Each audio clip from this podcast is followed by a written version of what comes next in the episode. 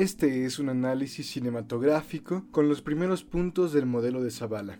El caso de estudio es tres colores. Azul. ¿Cómo romper una sinfonía? En el tedio ordinario no tenemos ganas de nada. Ni siquiera tenemos la curiosidad de llorar.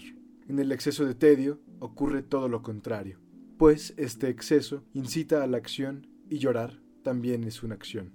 E. M. Cioran. Título.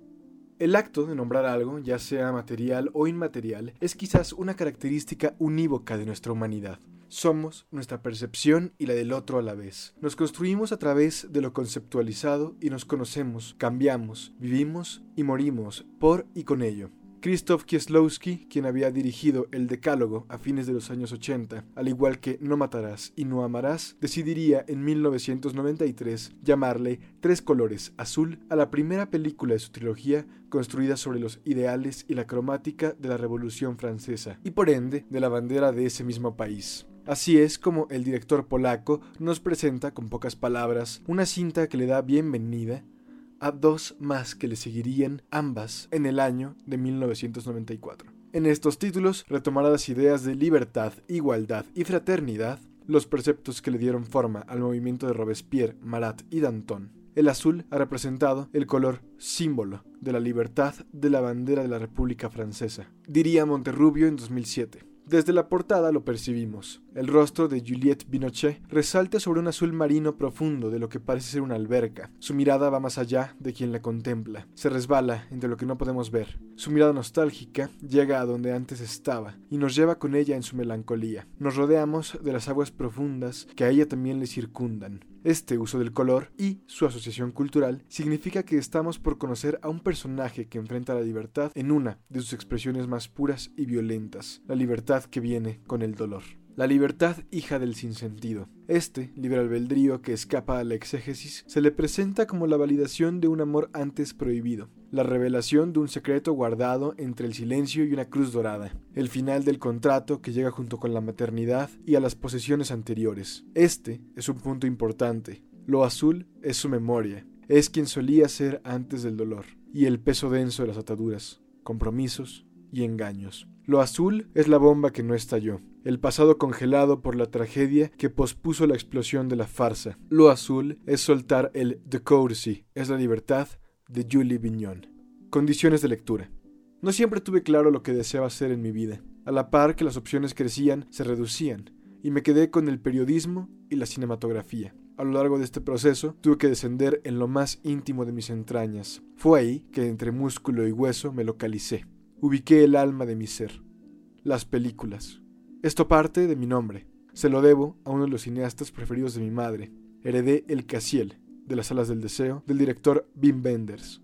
Conforme crecí, comencé a armar el rompecabezas de lo que había sucedido previo a mi existencia, gracias a escuchar, preguntar y las películas. Azul y yo nos conocimos hace mucho. Es de esas obras que reconectaron eventos en mi vida. Tenía estas memorias sobre albercas grandes y solitaria natación, el adornado de los espacios que me han servido de hogar, el corte de cabello de mi mamá y su compartida tristeza con Julie Vignon.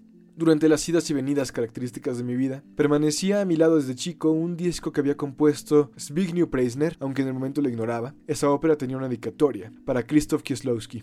Requiem for My Friend, le llamó el músico en 1998. De esta manera conocí al aclamado director polaco, gracias a una ópera de despedida que le dedicó uno de sus mejores amigos. Lo conocí con un último abrazo y homenaje a su vida. La cinta y yo nos separamos, pero la esencia de Preisner e indirectamente Kieslowski permanecieron unidas a mí. Los asociaba frecuentemente con la pequeña Polonia, un refugio habilitado en las cercanías de León, Guanajuato, durante la Segunda Guerra Mundial. Esto fue posible gracias a las 20.000 visas que aprobó el presidente Manuel Ávila Camacho para permitir el ingreso a refugiados.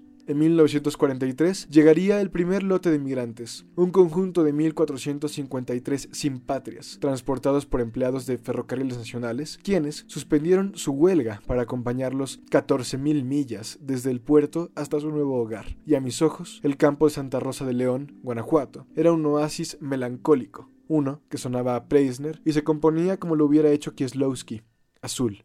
Era un aliento de esperanza sobre las aguas azules del pasado. ¿Quién mejor para entender la melancolía y la pérdida que Polonia? Al final del día, es el país que le permitió a Andrzej Wajda crear Cenizas y Diamantes o el pianista a Roman Polanski. En adición a esto, ya tenía en cierta estima a la actriz Juliette Binoche por su papel en El paciente inglés y Chocolate. Tres colores azul es un lugar común para mí. Es parte de mi arquitectura y visitarla nuevamente me completa, me define. Inicio. Ana controla la pantalla mientras ve pasar coches en los carriles contiguos. Durante la pausa del trayecto, baja del automóvil y recorre rápidamente sus pies sobre el pasto para llenarse de olores y colores. Sucede el choque, donde ella y su padre fallecen. Observa el funeral a distancia de su familia. Toca la pantalla como si quisiera acariciar una última vez a las personas que encarnaban su mundo antes de que sean cubiertas por tierra. No puedo. No soy capaz, le dice Julie a la enfermera mientras le devuelve las pastillas robadas para terminar con su vida. En este diálogo, maravillosamente escrito, se nos abren dos realidades. No puedo, no soy capaz, de enfrentar la existencia sin mi hija y esposo, de ser la única sobreviviente de mi familia. Y no puedo, no soy capaz de tragar estas pastillas debido al daño que sufrió mi garganta. Con un vidrio roto y estas dos realidades, Viñón afronta su libertad, su primera decisión es intentar terminar con su vida. De ahora en adelante, la protagonista alumbrada y circunvalada de azul intentará desterrar las sensaciones, emociones y recuerdos de su persona. Deja su hogar, pertenencias y redacta su testamento para cuidar a las personas que importaban en su vida antes. Una vez organizado lo económico, ella desaparece. Para el final de la película, varios elementos del inicio habrán concluido también su viaje. La amante de su esposo, Sandrine, espera a un bebé varón, de Patrice, cuando al comienzo Julie había perdido a su hija con el mismo hombre en el percance. La cadena que antes significaba un vínculo con su ser amado, ahora sería parte de la identidad del joven que presenció la fatídica eventualidad. Su madre, con problemas de memoria, fallece, y una de sus declaraciones cobra aún más fuerza. No se puede renunciar a todo. Incluso tras haber vendido su ropa, muebles, utensilios, objetos y por último el colchón donde tendría un encuentro sexual y amoroso con Olivier, regresaría a ella al enterarse de que lo adquirió después de esa noche. Al final, Julie Vignon logra lo que buscaba. No retiene los dolores pasados, les mantiene cerca y sana supera un segundo intento de suicidio, eligiendo vivir nuevamente, anclar a la infidelidad de su esposo físicamente a su antiguo hogar para no volver jamás. Renuncia al agua y retoma las partituras, de tal suerte que se reencuentra con el tacto con algo tan sencillo como dejar que un terrón de azúcar absorba el café de su taza y le humedezca los dedos. Imagen. Retomando el punto anterior de Julie luchando contra sus sentidos, encuentra aspectos de interés en lo visual y lo sonoro. Viñón busca escabullirse sus sentidos de diferentes maneras, y regresando a ellos, pero con un significado diferente. El escape intencionado se convierte en una reapropiación voluntaria y consciente. El primero que hemos sofocado es el gusto. Con un brutal plano medio, la vemos devorando con enojo y dolor una paleta perteneciente a su hija, que había quedado en su bolso. Este sentido lo reconstruiría con el helado bañado en café que nos dejan saber que ordena con regularidad en la nueva cafetería con un simple café y helado, como siempre. Pasando al oído, ella destruye la composición que había construido con su esposo. Lo revalúa a escuchar a un hombre, toca con la flauta composiciones asombrosas y familiares en la calle, lo que eventualmente le conduce a soltar las partituras de su esposo y convertirse en compositora directa.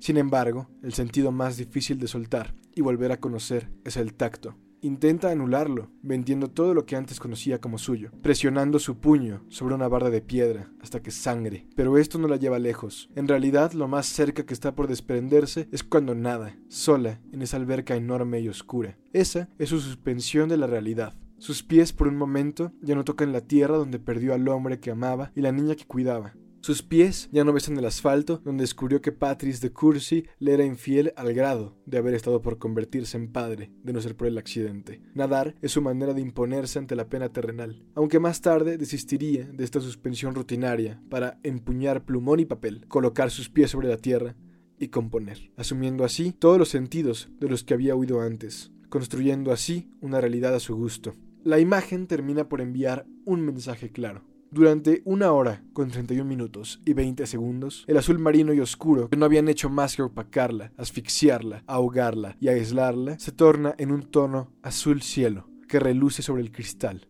de la ventana que ilumina el rostro de Julie. Puesta en escena. Jean-Claude Laureux, William Flageolet en el sonido, Sladomir Idziak en la cámara, Claude Lenoir en el diseño de producción y Emmanuel Finkel junto con Krzysztof Kieslowski como ayudante de dirección y dirección respectivamente, fueron los responsables de potenciar al máximo la impecable actuación de Juliette Binochet como Julie Vignon para conmover a quien sea que se sienta a mirar esta obra.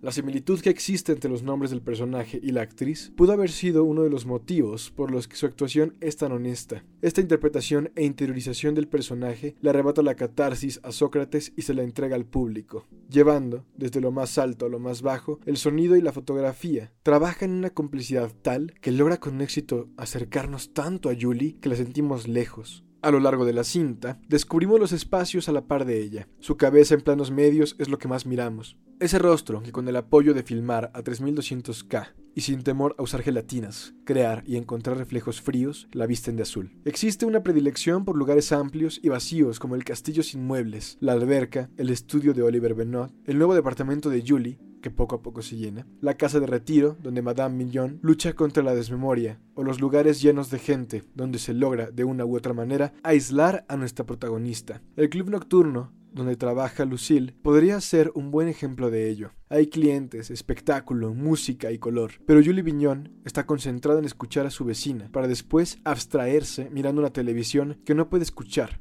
a partir del reflejo de un reflejo. Corte a corte vamos descubriendo involuntariamente pedazos de lo que se suponía sería la unión del llamado viejo continente. Descubrimos todos los retazos de lo que pudo ser la sinfonía y los enterramos junto con Julie para llegar a lo que puede ser sin el peso del ayer. Desde mi punto de vista, se nos fragmentaron las 13 óperas en diferentes escalas. La más socialmente dramática es la promesa de Unión Europea, que se disuelve sin la música de Patrice de Courcy. Personalmente, la destrucción de una vida y el nacimiento de una nueva. Porque morir es fácil, pero morir en vida es un camino del que poca gente regresa. Azul es la historia de alguien que regresa y la vemos luchar por ello, en cada cuadro y en cada corte.